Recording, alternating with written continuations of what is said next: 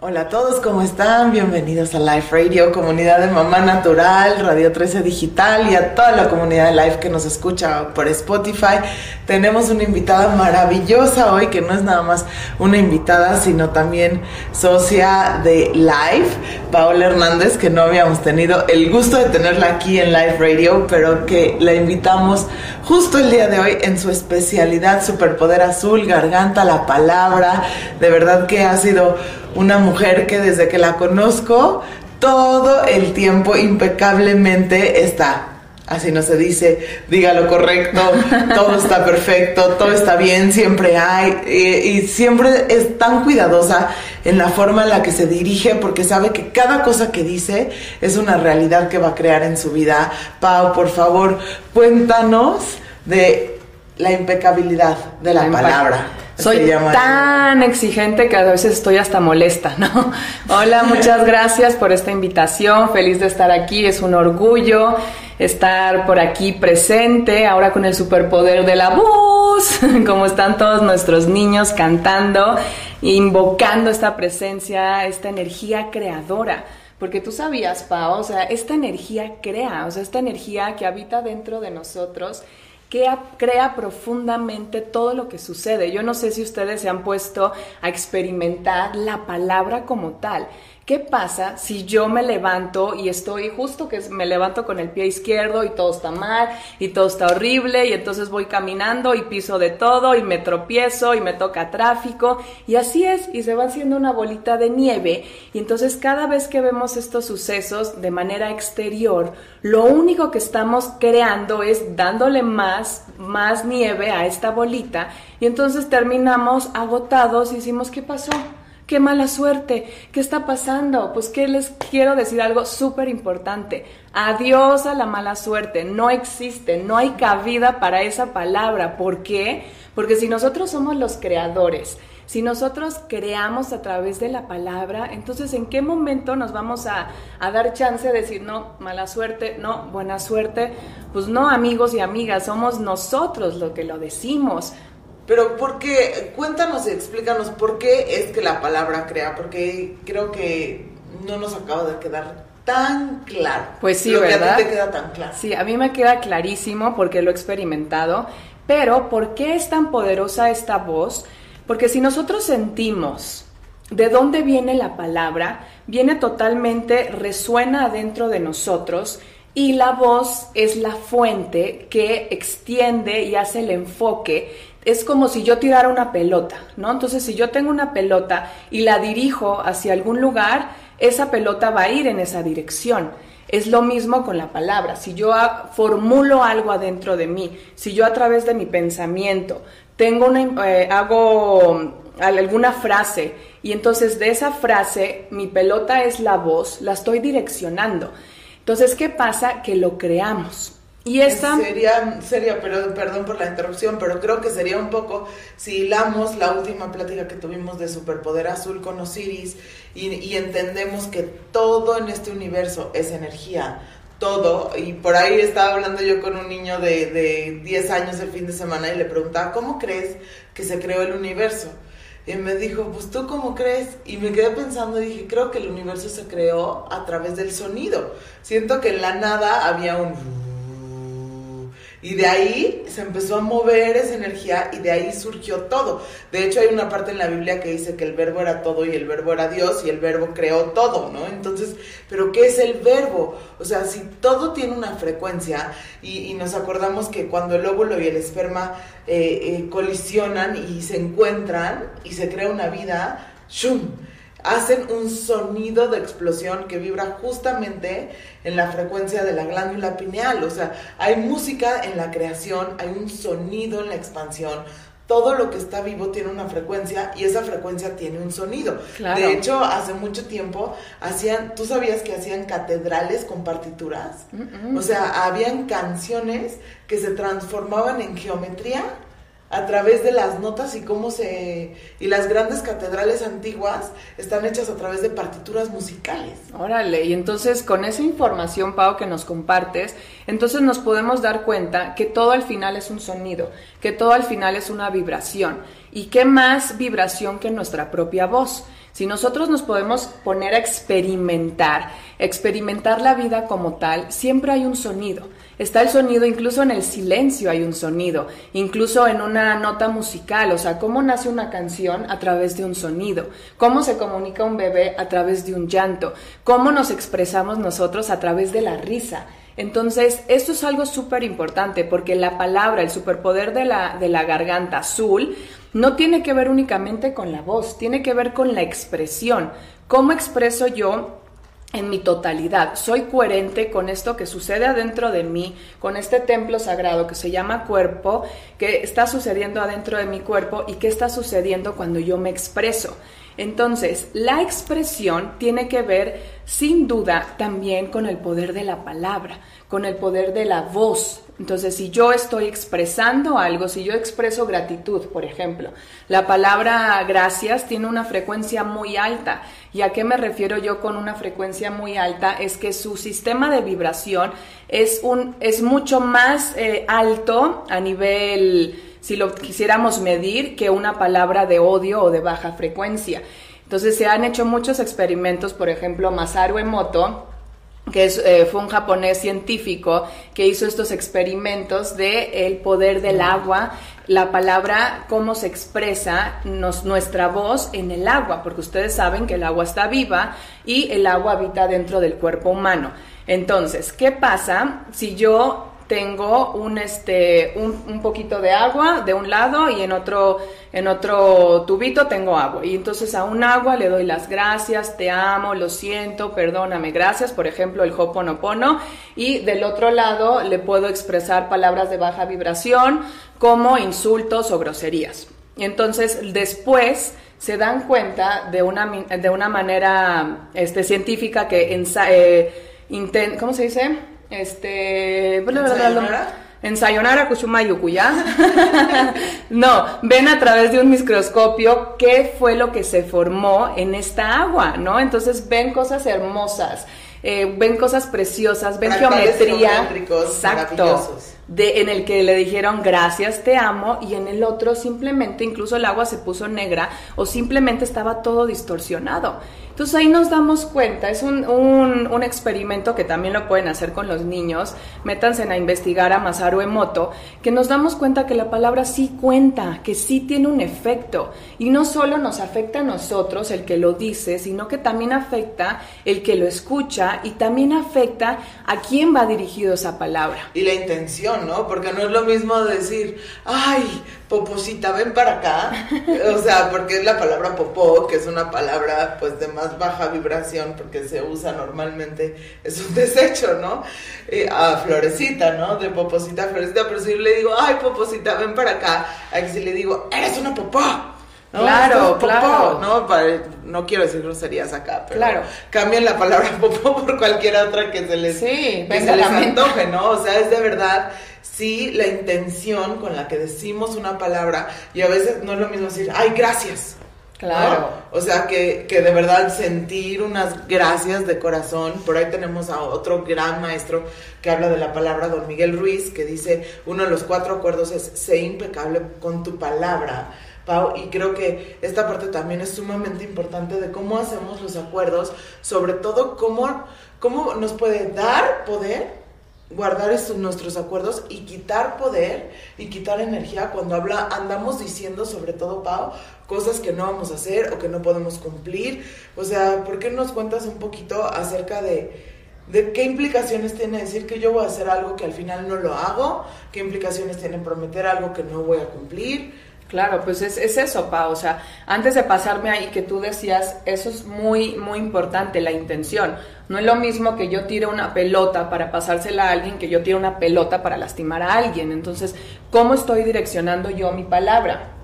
Y a lo que dices, es totalmente tener coherencia. Yo no puedo eh, experimentar o quererme meter en, en algo, en algún proyecto, que se quede únicamente en la palabra, porque entonces lo que pasa es que nuestra palabra empieza a perder fuerza Yo por eso decimos que se habla a través del corazón y se habla la verdad. ¿Y cuál es la verdad? Cada quien tiene su propia verdad. Pero yo no puedo quedar con Pau en algo y faltar a, la frecuencia de mi palabra y dejarla, por ejemplo, plantada una y otra vez. Entiendo que hay sucesos en el día. ¿Qué pasa si yo quedo con Pau en algún acuerdo y no lo cumplo y no lo cumplo y no lo cumplo? Pues que al, que al universo, llamémoslo así, empieza, empieza a perder fuerza, empieza a perder fuerza mi palabra. Por ahí dicen que la palabra es como un cubo de oro, o sea, es tan preciado, es un tesoro la palabra, porque sí creamos. Entonces, si yo no tengo coherencia con lo que está sucediendo adentro de mí, de lo que yo soy, y entonces voy por la vida pensando una cosa, pensando en azul, pero voy predicando el verde. Entonces, ¿qué coherencia estoy haciendo yo? O sea, yo creo que el universo, si tuviera una cara, diría, ¿qué? ¿Qué hace esta mujer? ¿Con qué, qué, quiere? No que azul, pero dice rojo, pero piensa amarillo. O sea, es mucha confusión con esta mujer. ¿Y qué pasa si yo entonces le entrego mi, mi te lo juro, te doy mi palabra, te lo juro? Es una palabra súper, súper, súper cuidadosa. O sea, te lo juro, te lo prometo. Y ahí estamos prometiendo y ahí estamos jurando y se los prometo que esas palabras se quedan. No hagamos promesas. ya, prometió que no hagamos promesas. No hagamos promesas que no vamos a cumplir, porque aparte, incluso aunque nuestra mente diga, bueno, me da igual, no lo voy a cumplir, es simplemente lo dije como para ya lavarme las manos y salir de esa situación energéticamente sabemos que esa, esa semillita se queda adentro. Sobre todo en las culturas latinas, que es una muy mala costumbre decir, claro, nos vemos para un café esta semana, sí, súper. O sea, de pronto acabamos diciendo un montón de cosas que no tenemos ni la menor intención de hacer por ir tratando de quedar bien con un montón de gente. Sí. Que es una práctica social. O sea, si llega un gringo, si llega un europeo a, América Latina y no entiende por qué le dijiste que el martes se veían y el martes no le has hablado. Sí, y, aquí es como, pues yo dije, porque, pues, ay, sí, nos vemos el martes seguro, pero no, no sucedió. Y entonces esta parte de la impecabilidad de la palabra es como si vamos desperdigando un poquito de nuestra energía. Hablaba con un amigo la semana pasada de hacer conciencia de todo lo que ha dicho que sí y de pronto se dio cuenta que no podía sostener y fue increíble porque dijo, tienes toda la razón y entonces fue con todas las personas que les había dicho que sí iba a hacer y les dijo, ¿qué creen? Que no lo voy a hacer, lo dije porque quería quedar bien, lo dije porque no quería caerte mal o porque no quería que ya no me hablaras pero no tengo ninguna intención, o sea, estoy sobrepasado, no, no tengo ni tiempo ni intención de hacer todo esto que dije. Y encontró una súper buena respuesta del otro lado, de decir, gracias por decírmelo, Fío. Y eso, hablar nuestra verdad, nos vuelve muy confiables, pero en esta politeness o, o ganas de quedar bien con todo el mundo, en nuestra idiosincrasia, híjole, perdemos un montón de, de, autenticidad, sobre todo de poder personal, porque cada vez que yo hago un acuerdo con alguien, le doy un poquito de mi energía. Y esa energía se va a regresar hasta que yo cumpla ese acuerdo. Entonces yo voy diciéndole que sí a todas estas personas, se va yendo un cachito de mi energía y hasta que yo no o lo cumplo o lo retiro, pues ahí quedé. Sí, vas creando como, como vas dejando tu esencia, pero aparte es una esencia de desecho, porque no es algo que tú llevaste a cabo, o sea, no es algo que se ejecutó, sino que se quedó en el aire. Y como dices, si pones el ejemplo de tu amigo, es muy abrumador, porque por más que uno diga me vale, por dentro sí sabe y se van quedando estas emociones en el cuerpo y se siente mal. Y si nosotros nos damos cuenta que la energía creativa viene tanto del superpoder naranja, que es el, centro energético sexual, y nuestro centro energético de, la garganta. Y estos dos están en, conjunto y en comunión. Exactamente pasa igual con nuestras relaciones. Vamos dejando semillitas por todos lados. Inconscientemente no nos damos cuenta, pero sí, es exactamente lo mismo. O sea, vean la palabra como si tuviera un color ¿Qué pasa si yo estoy aquí hablando y ustedes pudieran ver que este color les está llegando a todo su ser?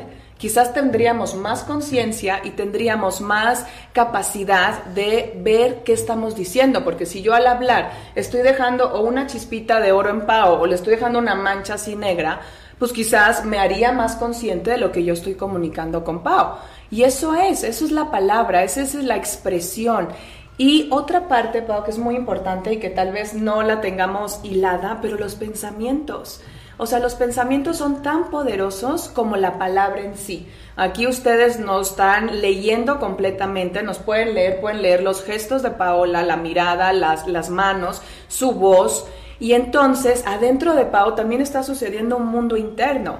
Este mundo interno se llaman pensamientos y estos pensamientos también nos afectan porque muchos de ellos son negativos y son de manera inconsciente, Pau. Entonces, imagínate, si eh, no tenemos cuidado con lo que hablamos, ahora imagínate el abrumamiento que tenemos mental de lo que pensamos y que creen que sí funciona. Hicimos, ¿te acuerdas, Pau? Un, eh, un ejercicio aquí con los guías de live sin hablar, con la voz, o sea, sin hablar con la voz, pues mandamos energía hacia una de nuestras guías y ella vio cómo afectó esta energía en ella de manera mental.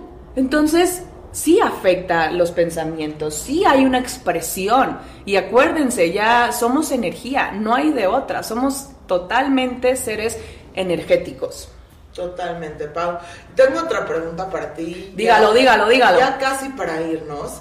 Eh, hablando de la impecabilidad de la palabra, todos nosotros que somos papás, guías, maestros, cuidadores de niños, ¿por qué es tan importante observar lo que decimos para no sembrar creencias limitantes en los niños? Es decir, te vas a caer, niño, te vas a enfermar, niño, te mojas, y, o sea, y, ahí está, enfermo el niño, el niño se cae. Yo de pronto le digo a la gente adulta, a veces tengo que confesar que con rabia, que le dicen a un niño que se va a caer, le digo, tú te vas a caer. Y se quedan así como, Oye, ¿por qué me dices eso? ¿Por qué me si estás haciendo lo mismo con el niño, ¿por qué al niño sí y a ti no, no? Sí, 100%, y así funciona. Y yo sé que muchos de estos aspectos vienen desde el guía o desde el adulto que quiere eh, proteger, ¿no? O sobreproteger al niño, y lo podemos entender mucho, pero nos hemos dado cuenta que como esta palabra tiene una energía y tiene una esencia, el niño la recibe tan fuerte que sucede. Entonces, a lo que nosotros podemos hacer es eh, formular estas preguntas. Por ejemplo, el niño está subido en, el, en el closet hasta arriba y pues les, aseguro que puede bajar, pero bueno, si nos entra el pánico y nos entra el miedo, podemos formular esta, esta, en vez de decirle, cuidado, te vas a caer, wow, veo que tienes un gran equilibrio, no te recomiendo que estés ahí, está un poco alto, ya, ¿no? O sea, no es, estoy... Te ayudo a bajar. Te ayuda a bajar, estoy aquí a tu disposición, estoy disponible, pero no le estoy metiendo una creencia. Y es muy importante que nos demos cuenta de las creencias, Pau, porque nosotros, o sea, imagínense, nosotros los adultos o los guías estamos acompañando a estos seres, a estos niños, que muchos de ellos nos ven con gran admiración. Incluso si ustedes pueden ver el tamaño de un niño, el tamaño de un adulto, de cierto modo nos ven hacia arriba. Sin que no estoy de acuerdo porque para mí estamos a la par en muchos aspectos, pero nada más veamos ese gesto, ¿no? El niño te mira hacia arriba, entonces todo lo que sale de nosotros para ellos es así, o sea, una frecuencia que inmediatamente la toman y la toman como su verdad. Entonces, antes de hablarle al niño, sí filtren. Esto es para su mayor y más alto bien. Estoy dejando un resultado positivo en el niño, estoy hablando a través de mi miedo, es juicio o de dónde viene esta información. ¿Es real que yo le quiera compartir esto a él? ¿O simplemente me estoy yo eh, elevando mi ego? ¿O simplemente yo me estoy volviendo más autoritario? ¿O de dónde viene esto? Y eso les va a dar muchas pautas para a veces quedarse callado. O sea, yo, ¿te acuerdas, Pau, cuando entré a la maestría del silencio? No hablaba y bola, pero bueno, por favor ya habla, comparte, ¿qué te está pasando internamente? ¿Por qué? Porque a veces nada más usamos esto para malgastar y a veces hable y hable y hable y estamos así totalmente agotados. Podemos ver esta energía de secos, o sea, literal secos, de tanta expresión, porque sale mucha energía a través de la voz. Y entonces a los niños también les sucede. A los niños también les sucede que si nosotros estamos todo el tiempo queriéndolos dirigir, queriéndolos acompañar, y ah, es abrumador para ellos también. Y pierden esta esencia de permitirse también ellos eh, escucharse internamente. Si estamos para acompañarlos, si estamos para guiarlos, pero recordemos siempre que estas palabras vengan de acá, que no vengan de la víscera, del hígado, del riñón, sino que vengan del corazón. Antes de hablar con nuestros niños, yo les recomiendo ponerse a su altura, poderse mirar de ojos a ojos, o sea, de alma a alma, y cualquier información, guía, así sea un límite, antes de hablar, respiramos y bajamos esta vocecita hermosa aquí al corazón, y desde ahí, con esta dulzura, vamos a poder hablar. Y les prometo que se crea una conexión donde el niño me va a escuchar más que un simple grito que simplemente los va a hacer así por dentro, la pancita, la garganta, todo, y los vamos a aplastar en vez de conectar y sentirnos escuchados.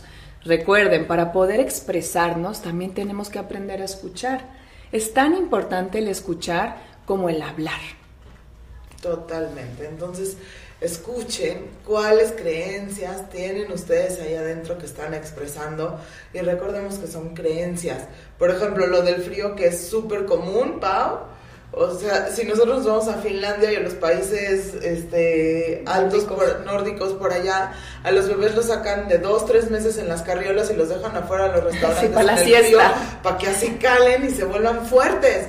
Y acá nomás, o sea, baja a 12 grados y abrigan al niño que se va a resfriar. El chiflón le El chiflón, le va a dar el chiflón, le va a dar el frío.